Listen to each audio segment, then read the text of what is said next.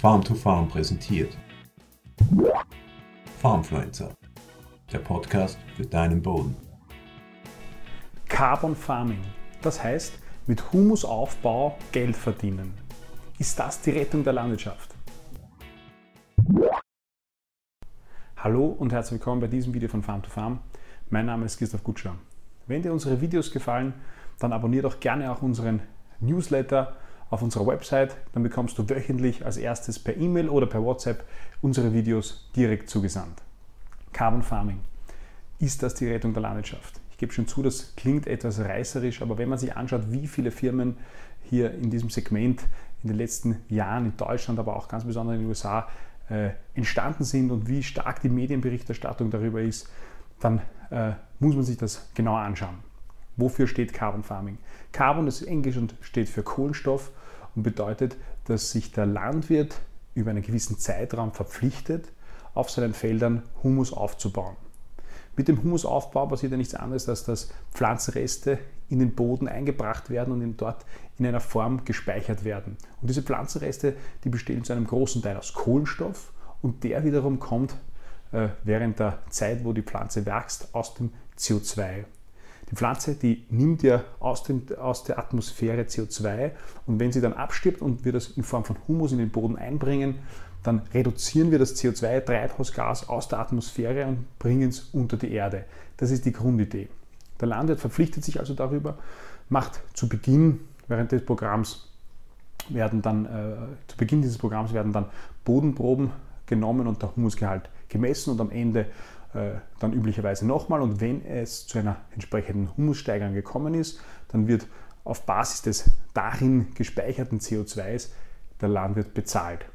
Wer bezahlt dafür? Das sind im Wesentlichen Leute, die sich ein reines Gewissen kaufen wollen. Also zum Beispiel Unternehmen, die hohe, einen hohen CO2-Ausstoß haben, weil sie zum Beispiel fossile Energie verwenden äh, und das irgendwie kompensieren wollen oder müssen. Und die bezahlen den Landwirten dafür, dass er das CO2 für sie bindet.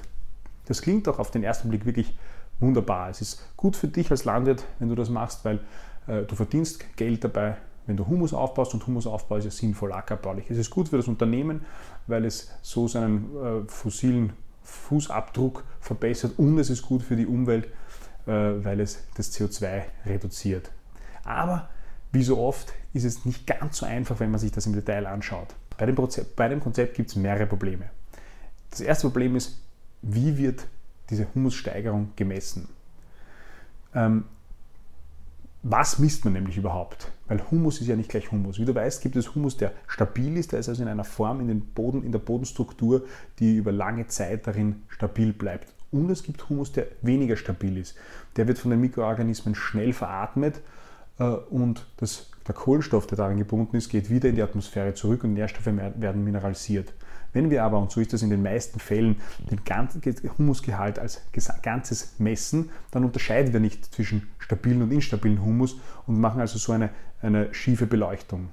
Ebenfalls problematisch bei, dem, bei, der, bei der Feststellung, wie, wie man den Humus misst, ist, wann wird gemessen. Denn, denn Untersuchungen haben gezeigt, dass zum Beispiel zwischen Frühjahr und Herbst äh, ein großer Unterschied am selben Acker, im selben Boden sein kann äh, im Humusgehalt. Dass es hier ständig Bewegungen, leichte Bewegungen und Unterschiede gibt und die, die, die, die Bodenprobe und die Messung ist immer nur eine Momentaufnahme.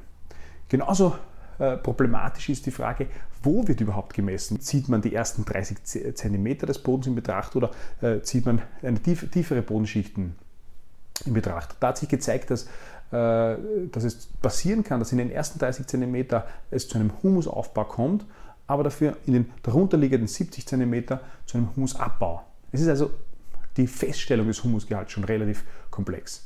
Das zweite große Problem äh, bei dem Konzept ist, dass es immer eine begrenzte zeitliche Betrachtung ist nämlich über die Dauer des Programms. Das Programm, an dem der Landwirt teilnehmen kann, das dauert vielleicht fünf Jahre, vielleicht zehn Jahre, vielleicht 15 Jahre. Aber was passiert nach Abschluss des Programms? Wenn kann dann wieder der Humus abgebaut werden, dann kommt das gesamte gebundene CO2 ja wieder in die Luft. Oder was passiert mit den Landwirten, die schon in den letzten 10 Jahren oder 20 Jahren Humus aufgebaut haben und dafür kein Geld gesehen haben? Das größte Problem ist aber, dass eigentlich noch viel zu wenig Wissen darüber äh, existiert, wie klimawirksam die Maßnahmen sind, die wir als Ackerbauern zum, im Humusaufbau setzen. Also die schonende Bodenbearbeitung, ähm, Biodiversität, Zwischenfrüchte, ähm, ein durchgehender grüner Bewuchs. All diese Maßnahmen äh, führen zu einer Humussteigerung, aber es gibt viel zu wenig Wissen, wie klimawirksam und wie stark dieser Humus tatsächlich äh, stabil ist über einen langen Zeitraum. Das heißt, es gibt da durchaus ein paar heikle Themen ähm, rund um, um Carbon Farming. Was bedeutet Carbon Farming jetzt finanziell für dich als Landwirt, wenn du an so einem Programm mitmachst? Grundsätzlich ist in den meisten Programmen ähm, die finanzielle Abgeltung abhängig vom CO2-Preis und der schwankt sehr stark. Also man sieht sich an, wie viel Humussteigerung äh, ist passiert in Tonnen pro Hektar und wie viel CO2 entspricht das. Damit du aber ein Gefühl hast, über welche Größenordnung wir da sprechen, äh, wenn man äh, 1% Humusaufbau schafft, und das ist schon äh, eine gewaltige Aufgabe und das dauert Jahre, wenn nicht sogar Jahrzehnte. Dann bekommt man eine Bezahlung in Höhe von 500 bis 1500 Euro pro Hektar, je nach Bodentyp und Bodenart und je nach CO2-Preis. Das heißt, äh, äh, dem gegenüberstellen muss man jetzt die Kosten, die man hat für den Humusaufbau, also die ackerbaulichen Maßnahmen, aber auch die unter Umständen Ertragseinbußen, die durch die Humussteigerung durchaus passieren können.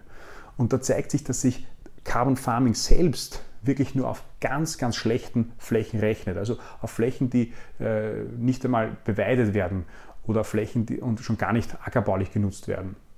Weil dort äh, sozusagen ohnehin kein Ertrag hineinkommen würde. Auf guten äh, Flächen rechnet sich Carbon Farming alleine betrachtet nicht. Wenn man aber äh, hinzunimmt, dass der Humusaufbau ja viele, viele positive Effekte auf die Fruchtbarkeit des Bodens hat, äh, auf die Wasserspeicherfähigkeit, auf die Bodenstruktur und so weiter. Wenn man all das in Betracht zieht, dann ist natürlich Carbon Farming wirtschaftlich.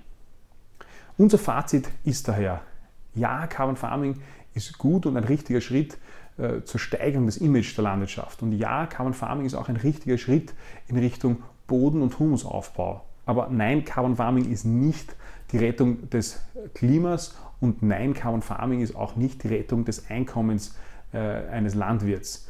Es kann nur sinnvoll sein, wenn Humusaufbau aus dem Gesichtspunkt der Steigerung der Bodenfruchtbarkeit Fruchtbarkeit passiert. Vielen Dank und ich hoffe, wir sehen uns beim nächsten Mal. Bis bald. Farmfluencer, der Podcast für deinen Boden.